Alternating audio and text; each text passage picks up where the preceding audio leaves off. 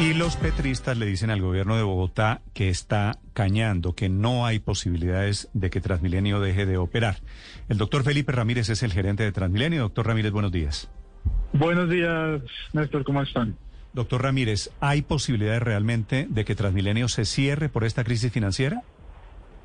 Así es, lastimosamente la crisis financiera que no es exclusiva de Bogotá, que es eh, de todas las ciudades del país y de hecho las ciudades del mundo, ha llevado a que todos los eh, sistemas de transporte debamos requerir a los distintos gobiernos eh, plata adicional, dinero adicional con el fin de dar garantía en la prestación del servicio de transporte público. Esto debido a la situación generada por la pandemia eh, en este último año y medio.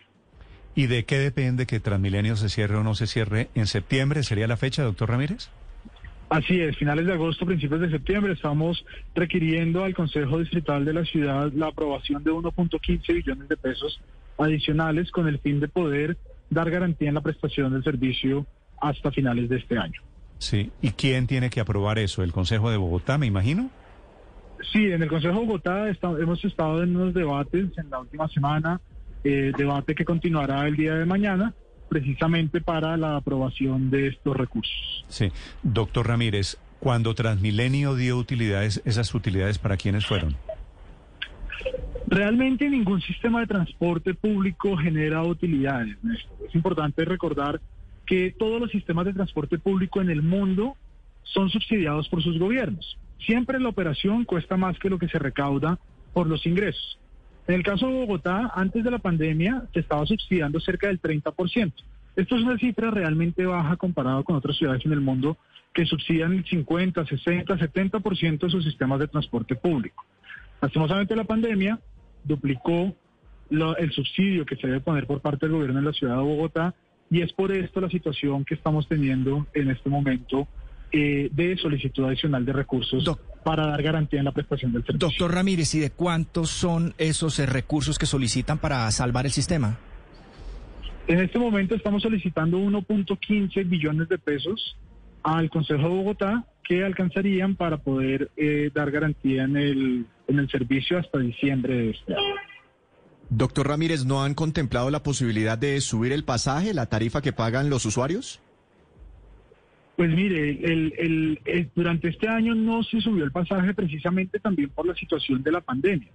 Eh, todos sabemos que las circunstancias que está viviendo todas las personas en la ciudad son bastante complejas y en ese sentido la determinación de la Secretaría Distrital de Movilidad y de la Alcaldía eh, misma fue no subir el pasaje durante este año.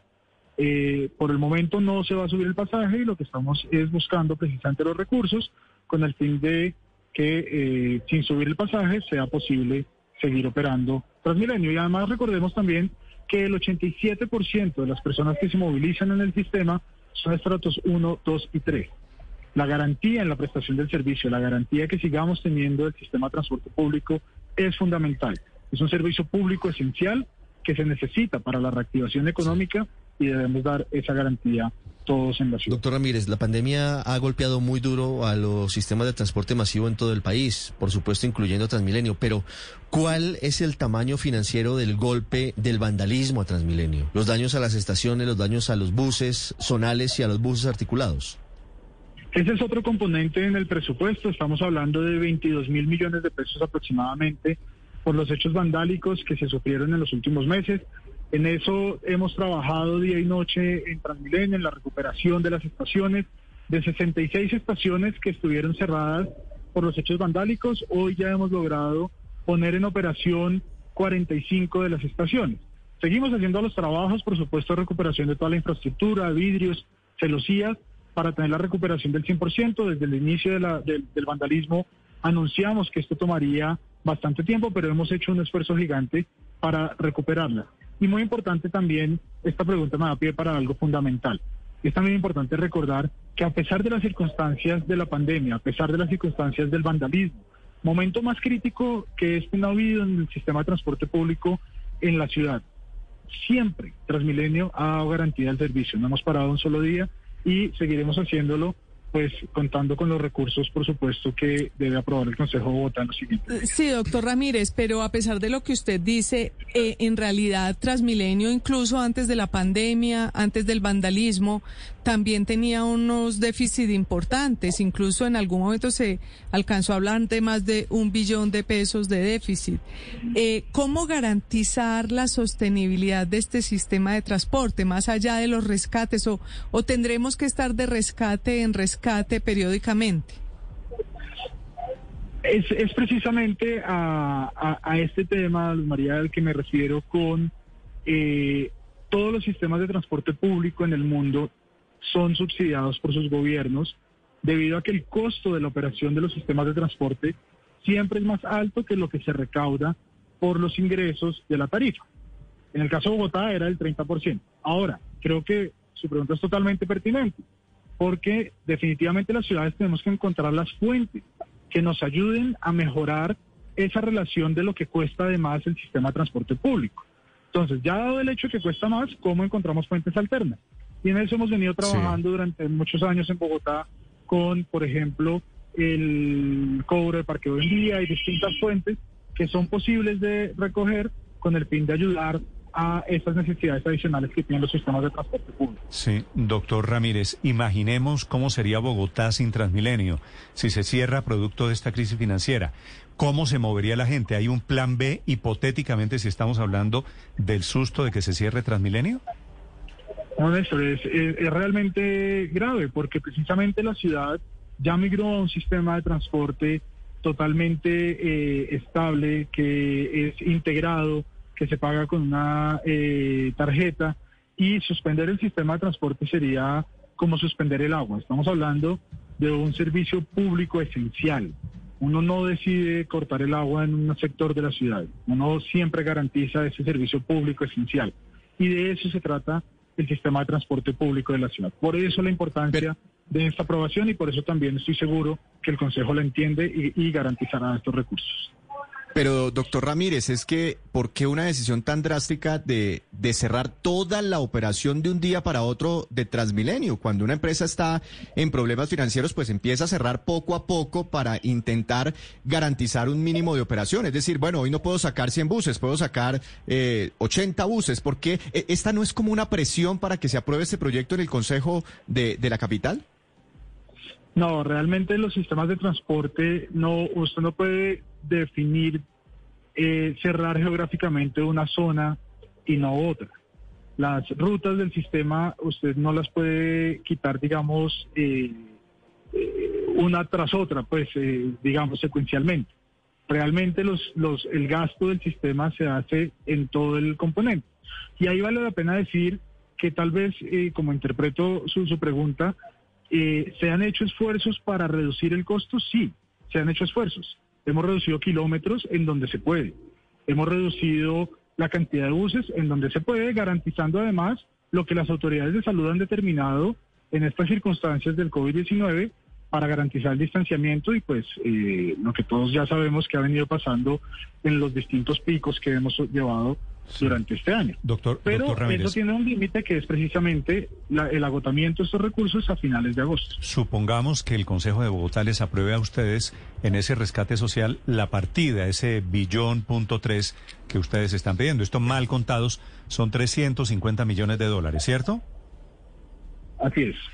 Eh, ¿qué, esa, ¿Esa plata a quién se la entregan? ¿O a qué se la dedican?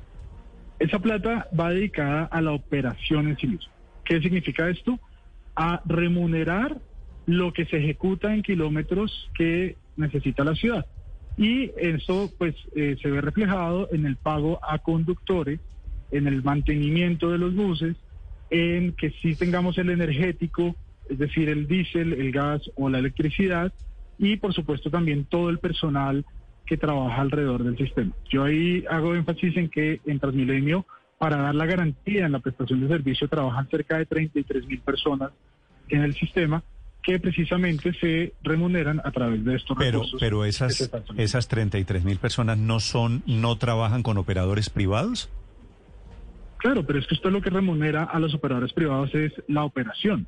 Los operadores privados tienen unos contratos de concesión en donde se buscan unas eficiencias ya como privados pero ellos deben remunerar a los conductores, el mantenimiento de los buses, los repuestos y todo lo que está asociado a la operación. No es plata que vaya directamente al operador, digamos, al bolsillo del operador. Es decir, Es esos, esos, se remunera. 300, esos 350 millones de dólares van de inmediato como gastos de funcionamiento. van al gasto, claro, de la operación del sistema, de todo lo que acabo de mencionar. Y del eso sería, y eso sería ayudarles a los privados que operan el sistema. No, porque precisamente ellos, ellos, su función es operar y hacer que el sistema funcione. No es ayudarle a los, a los privados, es garantizar que la ciudad tenga la prestación de un servicio público esencial como es el transporte público. Doctor Ramírez, según tengo entendido, por lo menos lo han dicho algunos concejales, pues ya tienen ustedes los votos para que se apruebe este proyecto. Eh, pero hay, tienen alguna oposición que precisamente es del sector del polo democrático que en teoría debería apoyar el tema porque eh, este sistema de transporte favorece particularmente a los estratos 1, 2 y 3. ¿Qué explicación le da usted a que ellos se opongan a este proyecto? Yo, pues, eh, digamos, me- me- no, no, no le encuentro realmente una explicación a la situación. Precisamente estamos hablando de un sistema en donde se movilizan los estratos, como usted bien menciona, más vulnerables de la ciudad. El 87% de las personas que se mueven son de estos estratos 1, 2 y 3. Así que la garantía en la prestación del servicio es la garantía que estas personas puedan ir a trabajar, a estudiar. Es la garantía que puedan participar de la reactivación económica y, por supuesto, son la fuerza laboral de nuestra ciudad. Necesitamos garantizarles la movilidad. Doctor Ramírez, el concejal Carrillo decía anoche en Noticias Caracol que... Concejal Carrillo del Polo del Democrático. Polo Democrático que, que no tienen de qué preocuparse si tienen los votos garantizados desde la administración para que se apruebe este recurso para Transmilenio. ¿Eso es cierto? ¿Ustedes hoy tienen los votos, tienen los concejales para que se apruebe esta extensión, este dinero? Hasta que no finalice el debate es imposible hablar de que los votos estén garantizados. Precisamente para eso es el ejercicio democrático que se da en el Consejo con el fin de poder debatir y entender exactamente todas las posiciones necesarias y al final pues ya se sabrá. Pero haciendo cuentas, doctor Ramírez. ¿hoy ustedes se sienten tranquilos o, o la administración siente que, que todavía no tiene la cantidad de apoyo necesaria para que se garantice la continuidad del funcionamiento de Transmilenio? Yo me siento tranquilo en el sentido que lo que estamos solicitando es necesario. Es una eh, es, es, es algo que la ciudad eh, necesita para seguir funcionando. Yo por eso me siento tranquilo porque tengo pues todas las explicaciones necesarias y estoy seguro que los concejales van a entender o han entendido ya durante este tiempo de debate la necesidad precisamente de estos recursos para la ciudad. El proyecto está andando en el Consejo, se reanuda la votación mañana a mediodía. Gracias, doctor Ramírez. A ustedes muchas gracias, feliz día.